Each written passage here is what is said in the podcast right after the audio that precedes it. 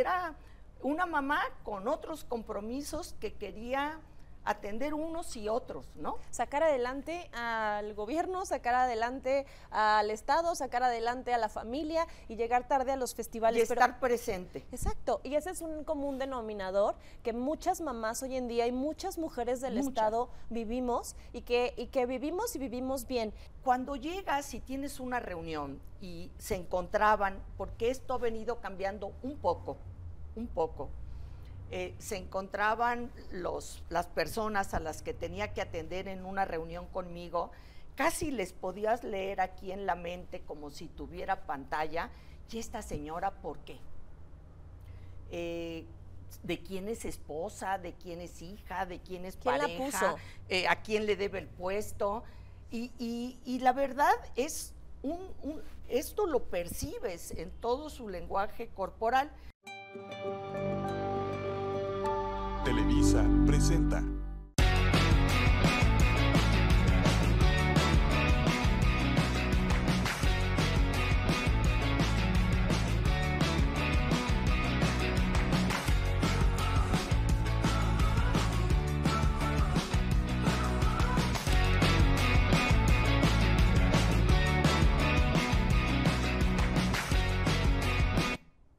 Muy buenas tardes, qué gusto saludarles. Un programa más de Hagamos Negocio en esta tarde donde hemos estado repasando fuera de cámaras una historia muy sorprendente que estoy segura que a todos allá afuera les va a gustar mucho, pero sobre todo a todas allá afuera. Y es que en los últimos años hemos eh, venido reposicionando el nombre de las mujeres, el empoderamiento femenino, el tema de los techos de cristal, todo lo que nos cuesta salir adelante, pero hay quienes lo hicieron desde hace mucho tiempo. Hay quienes vienen detrás en el camino marcando la ruta y la pauta para todas nosotras que estamos en esta lucha y que hemos podido salir adelante. Creo que sin mujeres como ella, nosotras no hubiésemos tenido la inspiración necesaria para saber que sí se puede. Por eso tengo el grato placer de presentarles esta tarde a la secretaria de Gobierno del Estado de Querétaro, Lupita Murguía. Bienvenida, Lupita. Gracias, Estefi. Encantada de estar aquí contigo. Oye, es, muy bueno tenerte aquí y es muy bueno tenerte después de los últimos eventos en los que hemos tenido el gusto de coincidir contigo, donde te he escuchado hablar, donde te he visto ahí arriba con tanta fuerza, con tanto poder, con tanta integridad, con tanta determinación y yo quiero saber de dónde viene todo eso. Pues mira, es muchos años de haber incursionado en el servicio público. No soy mujer de negocios, soy de servicio público. Y esto te va dando fortaleza, te va dando conocimiento, te va dando experiencia y la posibilidad de pues ir a un auditorio y decir tu convicción, incluso tu testimonio de vida, con la certeza de que pues hay todo una historia que, de congruencia que te respalda. Y lo dice mucha gente, dice mucha gente que tú tienes un camino limpio, un camino pulcro y un camino de mucho esfuerzo. Em, me gustaría saber dónde empezó ese camino. Mira, fundamentalmente aquí en Querétaro, hace muchos años entré al servicio público. Eh, y, no, no porque fuera familiar de nadie, em, vinculado al servicio público, ni esposa de servidor público, ni influyente, sino a la dirección jurídica como abogada, abriéndome paso como una abogada más. Em, y bueno, pues poco a poco, eh, a base de resultados, me fueron dando responsabilidades mayores. Esto fue en el periodo del licenciado Burgos. Él era gobernador, ni siquiera lo conocía yo antes. Y bueno, pues de repente el trabajo, oiga, esta abogada, está, este trabajo está muy bien hecho, esto está bien elaborado, a ver, mándela tal asunto. Y así fue como finalmente pues fui escalando, ya después con la transición, que llega el ingeniero Loyola, que llega Paco Garrido, Ahí sí conocí a Paco Garrido, que había sido compañero mío en la Libre de Derecho, y me invita a la Secretaría del Ayuntamiento del municipio, y ya después, seis meses después, el ingeniero Loyola eh, me invita por primera ocasión, tengo la oportunidad de ser secretaria de gobierno. A ver, no. Seis meses después de ser secretaria del ayuntamiento, escalas a ser secretaria del Estado. Así es, y te quiero decir, cuando me invita el ingeniero Loyola, eh, la verdad, pues bueno, eh, fue así para mí algo eh, que, no, que no estaba preparada y le dije, ingeniero, mire, yo soy abogada, no soy política, no formo parte de ningún partido político ni, ni del Partido Acción Nacional.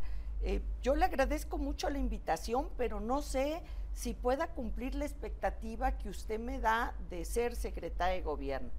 Y me dice, no, yo creo que sí, Lupita, este, yo creo que sí, piénselo, eh, platíquelo con su marido y nos vemos aquí a las 7 de la noche. Esto me lo dice al mediodía. Y llego a mi casa. Bueno, te dieron unas horas para pensarlo. Pero llego a mi casa enronchada, ¿no? Porque era un estado nervioso. Y me dice, ¿qué te pasa? Le dije, fíjate que me acaba de buscar el gobernador y me ofrece esto. ¿Y qué le dijiste? Pues le dije que muchas gracias, que no es. Y en fin, y me dice, pero ¿por qué te descalificas? Fíjate, en ese momento eh, tuve todo el apoyo y me dice, ¿por qué te descalificas?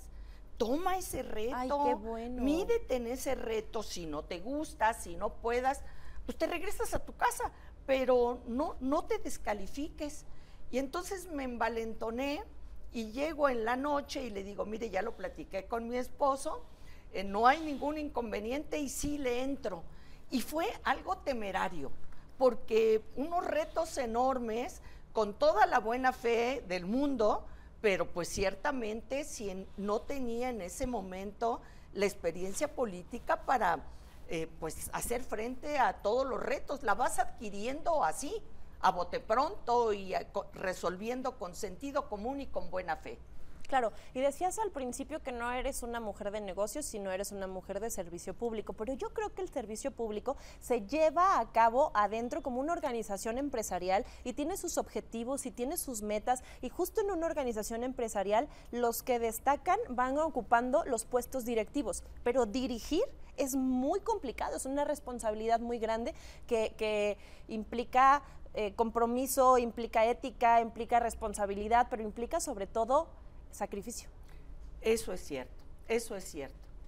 Quienes ven a un directivo de una empresa, a un servidor público, piensan que pues nada les afecta o que eh, su vida es perfecta y todo está resuelto. Y la verdad, particularmente en el caso de las mujeres, eh, las mujeres que hemos entrado al servicio público hemos pagado altos costos personales de vida, a ver, simple y sencillamente, estás en el trabajo, tienes un problema, no estás pendiente de pagar la luz, este, faltan cosas en la casa y es una tragedia porque no estuviste al pendiente y resulta ser que no hay luz, ¿no? Eh, no llegó el gas y toda la familia se tiene que bañar con agua fría porque la, la esposa, la mamá no estuvo al pendiente de que el gas llegara y se te va se te va porque a veces, por mucho cuidado que pongas, estás en muchas cosas, ¿no? Y esto es algo que se vive comúnmente entre mujeres como tú, como yo, que tenemos otra actividad y también queremos pues dar toda la respuesta, pero no, a veces queremos ser mujeres maravilla y eso no existe. ¿Y cómo hiciste para lidiar con eso, porque a las mujeres que estamos al frente de un negocio, al frente de una familia, al frente de un programa y al frente del frente, nos cuesta mucho trabajo eh, soportar el sentimiento y el remordimiento de haberlos dejado sin gas. Eso es así y la culpa del tiempo que tú le dedicas al trabajo, que es un proyecto tuyo personal y que a lo mejor no puedes estar en casa. Hay, hay un sentimiento de culpa. Mira, yo me acuerdo eh, los 10 de mayo. Me daba nervios los 10 de mayo porque en el gobierno del estado había una serie de eventos desde temprano, desayunos, representaciones con el sindicato, con grupos de escuelas, total, también los festivales de las escuelas. Y había festival donde mis hijos salían y siempre llegaba corriendo y tarde a buscar sentarme adelante para que cuando salieran me vieran. Y fíjate que siempre creí que Eh, ellos tenían esta idea de que yo llegaba a tiempo y que había esperado y que los había visto. Y ahora que ya son adultos, dicen, ¿qué tal mi jefa? ¿Te acuerdas? Siempre llegaba tarde a los eventos del 10 de mayo, llegaba y se sentaba y saludaba como si hubiera estado ahí desde el principio y para nada. O sea, pues no, eh, así es, era una mamá con otros compromisos que quería atender unos y otros, ¿no? Sacar adelante al gobierno, sacar adelante al Estado, sacar adelante a la familia y llegar tarde a los festivales. Y estar presente. Exacto, y ese es un común denominador que muchas mamás hoy en día y muchas mujeres del Estado vivimos y que, y que vivimos y vivimos bien. Eh, yo creo que como mamá, lo mejor que puedes hacer es educar con el ejemplo. Y el hecho de que tuvieras la fortaleza de llegar corriendo y de atender todo esto, educó grandes hijos. Yo tengo el gusto de conocer a uno de tus hijos, pero estoy segura que, y también a tu nieta. Sí. Te tengo el gusto de conocer a Pilar. Le mandamos un saludo muy eh, grande a Pilar Campos, que espero que nos vea y si no le voy a mandar el video. Este, y veo seres humanos con mucha integridad, con un gran corazón, con, con luz en la mirada y eso se debe a un buen ejemplo. Pues sí, es que para los hijos no hay como el ejemplo. Mira, eh, y, además los formas también con esa exigencia que te tienes a ti misma, también hacia ellos. Eh, que el día que tenían, que les dolía algo, ¿no? Les decía yo, a ver, ¿tienes temperatura? No, no tienes temperatura. Bueno, te vas con tu aspirina. Y entonces decía, es que nos mandabas con la aspirina. Este, pues sí, porque finalmente con una aspirinita resolvíamos el asunto y es la misma exigencia que me tenía yo a mí. Si un día que te duele algo no vas al, al trabajo, bueno, pues es verdaderamente algo que sea insuperable, ¿no? Claro, porque no dejas sin gas a unos de la familia, dejas sin gas a todo el Estado. Así es, así es, así es. Y bueno, es una vida, es una vida, aquí estamos viendo algunas de las imágenes, al frente de organismos, de instituciones, de grupos, sirviendo, una vida construyendo todo esto que, hoy vemos. Que, que, ha estado dedicada al 100% a tu familia, sí, pero también a tu trabajo. ¿Cómo has hecho para durante toda esta carrera y esta trayectoria no querer rendirte? Mira, hay veces que, y hay que decirlo, hay veces que te cuesta trabajo cuando tienes un revés, cuando las cosas no salen como uno quisiera, en lo personal, en lo profesional, pues nos duele, igual que a cualquier persona, y, sientes que, que, no te levantas y bueno, pues haces acopio de amor propio, de voluntad para salir adelante y la vida retoña, la vida retoña y las oportunidades también y hay que estar listas para irlas tomando. Qué mensaje tan bonito, Terry nos está viendo allá y ahorita voy a ver qué va a decir al respecto, pero qué mensaje tan bonito nos das a todas las mujeres. La vida retoña y hay que estar listas para tomar esas oportunidades. Totalmente. En el gobierno y sobre todo en el gobierno donde estuviste la primera vez, me imagino que estabas rodeada por hombres. En su mayoría. Sí, porque... Inmensa mayoría. Sí, porque en aquel entonces sí, todavía, pero en aquel entonces era mucho más. ¿Qué pasaba cuando una mujer quería tomar responsabilidad, autoridad, liderazgo entre tantos hombres? Mira, la verdad es, por ejemplo, siendo secretaria de gobierno, y te estoy hablando en, hace, en el año 2000, hace casi 25 años, ¿no? Un poco antes.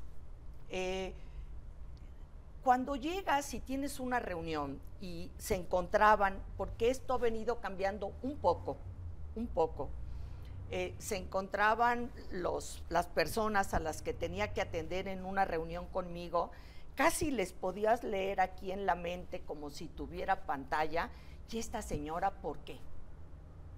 Eh, de quién es esposa, de quién es hija, de quién es pareja, eh, a quién le debe el puesto. Y, la verdad es, un, esto lo percibes en todo su lenguaje corporal. Entonces, lo que haces es simple y sencillamente atiendes el asunto, das respuesta y a partir de ahí, eh, de alguna manera ya te ganaste el respeto de esas personas y ya quien te lo da, te lo dio. y estás ahí por capacidad, por resultados, por compromiso. Pero la primera reacción es, ¿por qué? ¿Por qué esta señora? Y, así es, que es, esto no pasa con los hombres. Siempre partes del supuesto que si hay un secretario que te atiende, es una persona muy capaz, ¿no? Y, a lo mejor no, pero ese es el supuesto previo para que te sientes con él. Y bueno, pues nosotras como mujeres nos tenemos que ganar ese respeto y esa confianza, incluso todavía ahorita. Pero los resultados responden y ese Siempre. es el consejo que nos estás dando ahorita, que, que, a final de cuentas son los resultados los que responden y los que generan ese respeto que posteriormente vas a poder... Y no eh, dejarte amilanar por eso. Bueno, pues las dudas las tiene la persona, pero tú demuestras tu capacidad, tu compromiso, y eso es lo importante. Ahora, es cierto que tenemos un tema de empoderamiento femenino que, cada vez toma más fuerza, que a muchas nos ha ayudado y nos ha brindado oportunidades, que nos ha permitido también voltear a ver a todas esas mujeres que están a nuestro alrededor para integrarlas y para caminar unidas, pero ¿qué pasa con los hombres? ¿Dónde quedan? No, y, y te quiero decir, eh, creo que hoy para los hombres en muchas condiciones es una situación difícil. Simple y sencillamente los partidos políticos definen posiciones que son para mujeres y legítimamente algunos aspiran a una posición, a otra y se encuentran que están fuera de esta posibilidad porque la mitad son para mujeres. Para mujeres. Bueno, esto es, eh, pero no es una circunstancia diferente a la que nos tocó vivir pues hace todavía algunos años, en donde ocupabas un puesto de responsabilidad a pesar de ser mujer. Es decir, llegabas a un puesto y lo lograbas y qué bueno, muchas felicidades, pero, pero el sentido era que no obstante que eras mujer, habías tenido la capacidad para llegar a esa posición. Sí, es una cosa que, que, se escuchó siempre y que desafortunadamente en algunos casos se sigue escuchando. Vamos a tener que ir a un corte comercial, no se vayan porque está muy interesante esta plática. Regresamos en un momento con Lupita Murguía, secretaria de Gobierno del Estado de Querétaro.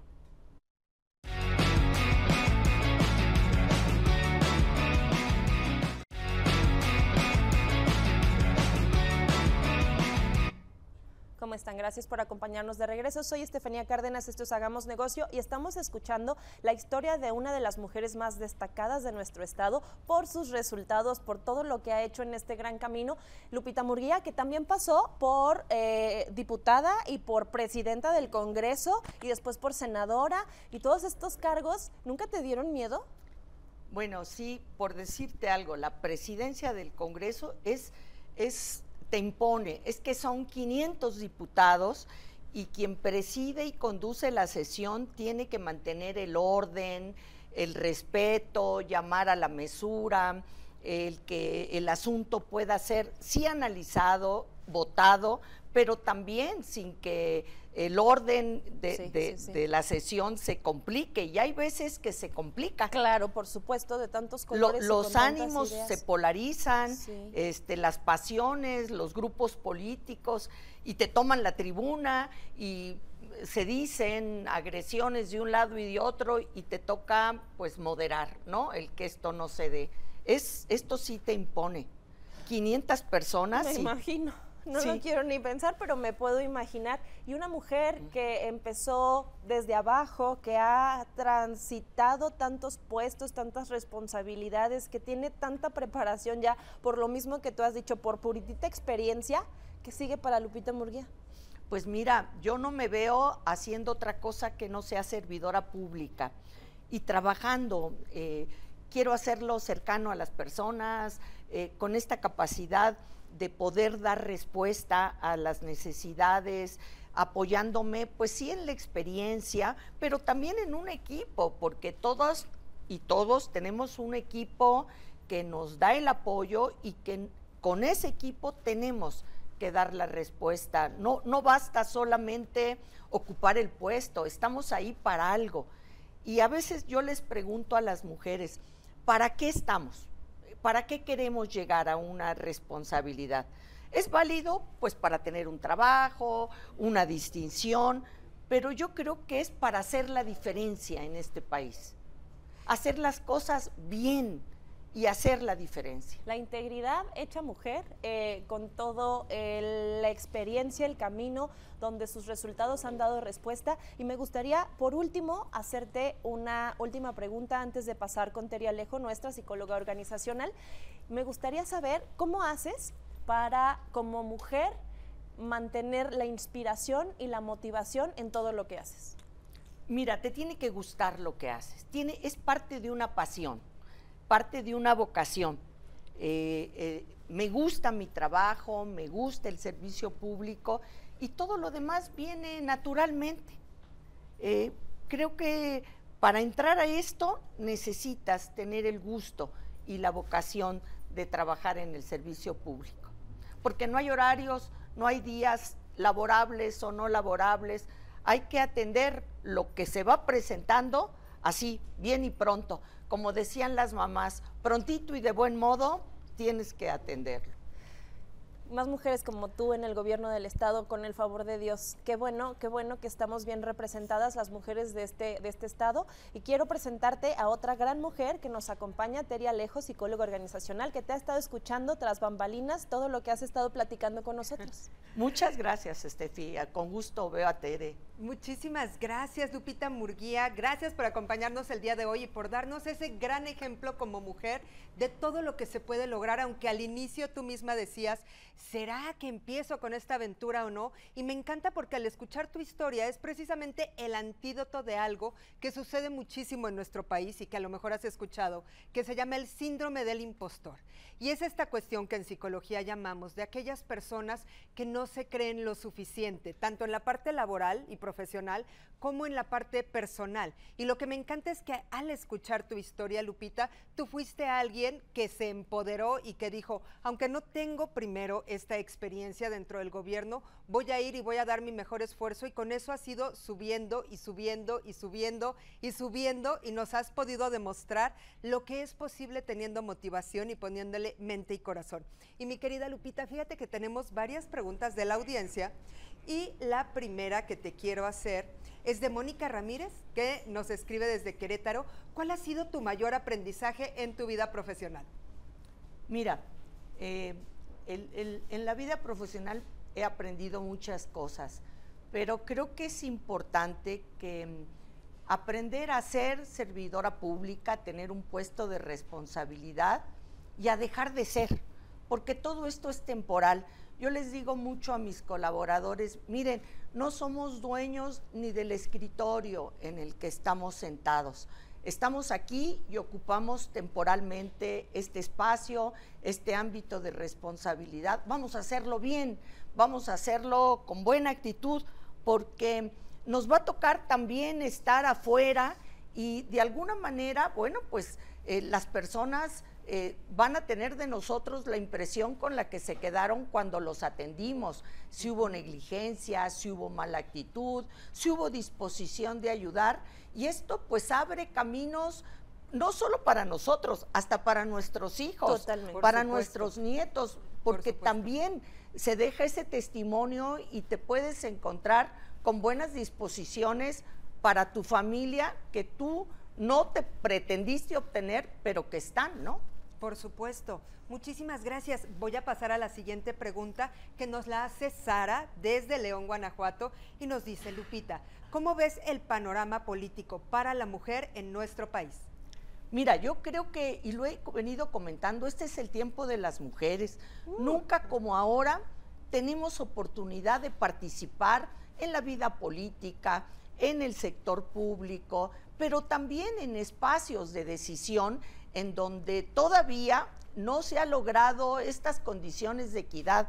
Por ejemplo, las universidades, empresas, consejos de administración de bancos. Bueno, eh, son circunstancias que se logró lo más, lo que me parecía más difícil, que es la apertura en el ámbito político. Pero tenemos que hacer que esta normalidad eh, de la equidad se logre en el hogar, por supuesto, y en la vida común en la que estamos todas moviéndonos, ¿no? Lupita, pues muchísimas gracias de verdad por venir y darnos ese ejemplo de que sí se puede, aunque es difícil mantener ese equilibrio entre la vida profesional y personal.